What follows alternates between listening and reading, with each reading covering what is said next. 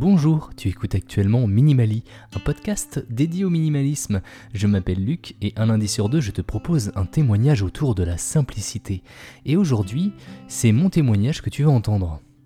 C'est mon témoignage car je t'avais promis une suite à l'épisode Vivre dans un monde numérique. C'était l'épisode 13 et nous sommes déjà à l'épisode 29. Mais bon, mieux vaut tard que jamais, n'est-ce pas? Donc, dans cet épisode, je parlais de la transformation que la technologie avait fait à nos vies, la dépendance qu'on pouvait avoir à nos écrans, la peur de manquer des informations, l'envie de toujours avoir le dernier téléphone à la mode. Mais j'avais ouvert, sur la fin de l'épisode, en te disant qu'il fallait que la technologie soit à notre service, qu'elle devienne un outil dont on doit tirer parti pour nous désencombrer l'esprit et atteindre nos objectifs. Et c'est de ça dont je veux te parler dans cet épisode. Dans cet épisode, ce sont les usages que l'on fait de cette technologie qui m'intéresse et dont je veux te parler. Comment tirer parti le plus possible du téléphone que l'on a dans notre poche Alors je vais te donner quelques astuces simples et concrètes que moi j'utilise et que tu pourras appliquer si tu le souhaites pour avoir une utilisation plus intentionnelle de ton téléphone ou même de ta tablette ou de ton ordinateur, peu importe. Et quand je dis utilisation intentionnelle, bah, je veux dire en fait allumer son téléphone eh bien pour une bonne raison et pas par ennui. Allez, c'est parti. Je vais commencer avec mon propre exemple. Alors, j'utilise beaucoup mon téléphone et ça peut vraiment être vu négativement car j'ai souvent le nez dessus. Mais mon téléphone est clairement devenu mon outil principal de travail. Je gère 80% de minimalisme sur mon téléphone. J'y note toutes mes idées, j'écris mes articles dessus, je prépare à l'avance mes publications, je gère mes tâches, mes calendriers. Quand j'ai besoin d'un écran plus grand, je peux aussi utiliser ma tablette. J'aime beaucoup monter les épisodes sur ma tablette. Tout ce que je fais sur mon téléphone se synchronise dessus. Je peux par exemple enregistrer un épisode de Minimali sur mon téléphone et le monter sur ma tablette, et inversement. J'ai aussi commencé à faire quelques vidéos sur YouTube, et j'utilise mon téléphone comme caméra. Bon, j'ai pas la meilleure qualité au monde, mon téléphone il date d'il y a plus de 3 ans, il y a eu pas mal d'avancées sur les capteurs depuis, mais ça me permet d'avoir quand même une qualité décente et de proposer du contenu sans avoir à m'encombrer de matériel supplémentaire. Et je trouve ça d'ailleurs vraiment assez impressionnant de voir la qualité que certaines personnes arrivent à tirer de leur téléphone avec la bonne application et les bons réglages. Du coup, pas d'excuse pour ne pas se lancer. Parfois, le meilleur objet pour ça se trouve dans notre poche. Et c'est ça en fait le minimalisme numérique c'est essayer d'en faire plus avec le moins possible d'appareils en tout genre. Et que tous ces appareils communiquent entre eux, accèdent aux mêmes fichiers pour pouvoir travailler de la même façon, peu importe l'appareil utilisé, sans se soucier de problèmes de compatibilité ou de version. Mais au fil du temps à travailler comme ça, je me suis rendu compte que notre téléphone pouvait être un faux ami.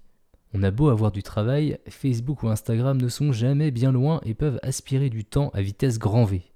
Alors comment faire pour arriver à ce minimalisme numérique Comment réussir à tirer parti de tout ça et utiliser nos appareils technologiques sans se laisser happer par toutes les autres possibilités qui sont à quelques clics?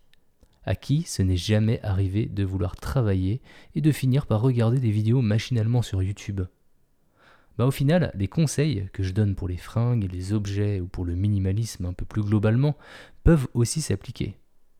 La première étape, c'est d'analyser sa consommation. Sur iPhone, il y a une fonctionnalité sympa. Ça s'appelle temps d'écran. Bon, j'imagine qu'il y a à peu près la même chose sur Android. Ça te donne tes statistiques d'utilisation et tu peux voir les applications que tu utilises le plus. Tu pourras peut-être avoir quelques surprises en voyant le temps d'écran journalier qui s'affiche pour la première fois. Ton temps est limité, donc assure-toi de le passer sur des choses qui comptent vraiment. À partir de ça, c'est à toi de tirer tes propres conclusions en fonction de tes stats. La deuxième étape, c'est de définir ses besoins. Dans ta journée type, de quoi as-tu vraiment besoin? Les stats d'utilisation peuvent d'ailleurs aussi t'aider pour cette étape. Tu vas te rendre compte qu'il y a peut-être des applications incontournables que tu utilises souvent, comme par exemple euh, bah, l'appli de ta banque, ton GPS, une application de méditation. Eh bien, dans cette étape de réflexion, tu dois vraiment penser en termes d'usage plutôt qu'en termes d'appareil. Et je trouve que c'est une bonne façon de réfléchir. Si tu connais tes usages et que ton téléphone actuel les comble, tu ne vas pas te ruer sur le nouveau téléphone chaque année. Et donc ça nous mène à la troisième étape, le point sur le matériel que tu as déjà. Maintenant que tu connais tes besoins, tes usages, est-ce que tes appareils que tu as actuellement eh ben, te permettent de faire tout ça? Est-ce qu'il te manque quelque chose ou au contraire, tu te rends compte que tu as trop d'appareils? C'est avec cette réflexion que j'ai compris que je n'avais pas forcément besoin d'un ordinateur portable et qu'une tablette était suffisante pour moi pour créer du contenu. Mais bien sûr, on n'a pas tous le même métier et les mêmes habitudes de travail. Un ordinateur pourrait être pour toi le centre de tes besoins. Maintenant que tu connais tes usages et que tu sais quels appareils peuvent les combler, eh bien on arrive à la quatrième et dernière étape, eh bien c'est de cleaner tous ces appareils. C'est-à-dire supprimer les applications qui ne sont pas nécessaires, celles qui te prennent trop de temps et qui ne t'apportent rien, ou alors celles que tu n'utilises tout simplement pas et qui prennent de la place inutilement sur ton appareil. Désactive aussi les notifications qui ne te sont pas nécessaires. C'est pas important de savoir que Jean-Michel a aimé ta dernière photo sur Facebook. Encore mieux, utilise le mode ne pas déranger de ton téléphone. C'est toi qui devrais aller voir ton téléphone quand tu le souhaites. Et c'est pas à lui de t'interpeller. Et je trouve que c'est un sacré vecteur pour gagner du temps, car au lieu de consulter ton téléphone à chaque notification, eh bien tu le consultes moins et tu traites toutes les notifications en même temps. Je fais ça depuis peu, et ben je peux dire que ça fait un peu bizarre au début. On a même tendance à le consulter plus souvent pour voir si on loupe rien. Mais au bout d'un moment, on finit par l'oublier et puis on se rend compte que bah, tout se passe bien. Une autre petite astuce, valable aussi bien sur ton ordinateur que sur ton téléphone, garde ton bureau vide, ou presque. Sur mon téléphone, quand je l'allume, il y a seulement 4 applications sur mon écran d'accueil. Firefox pour surfer sur le web, Telegram pour communiquer avec mes amis, téléphone bah, pour téléphoner, et Spark pour mes mails, c'est tout. D'ailleurs, en parlant de Spark, c'est donc mon application de mail, mais elle va regrouper toutes mes boîtes. Il n'y a pas besoin de trois applications de mail pour gérer trois boîtes mail différentes. Il faut éviter les doublons d'applications, une application par usage. Installe les applications qui sont nécessaires en fonction de tes usages et évite de les multiplier. Profites-en aussi pour faire du ménage dans ta boîte mail. Pour moi, un mail, ça veut dire une action. Soit je réponds, soit je l'archive, ou soit je me crée une tâche liée à ce mail. Mon but, c'est d'avoir une boîte de réception vide.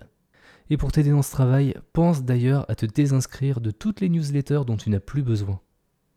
Concernant les applications, euh, privilégie des applications compatibles avec tous tes appareils. L'exemple qui me vient en tête, c'est la prise de notes. Si tu un iPhone et un PC, eh ben n'utilise pas l'application Notes de ton téléphone car elle n'existe pas sur ton PC. Ce serait vraiment dommage de devoir utiliser une application sur ton téléphone et une autre sur ton PC et que tu te retrouves à gérer tes notes à deux endroits différents. Le dernier conseil que je vais te donner va te libérer d'un poids sur les épaules. Et ce poids, c'est la peur de perdre ses fichiers.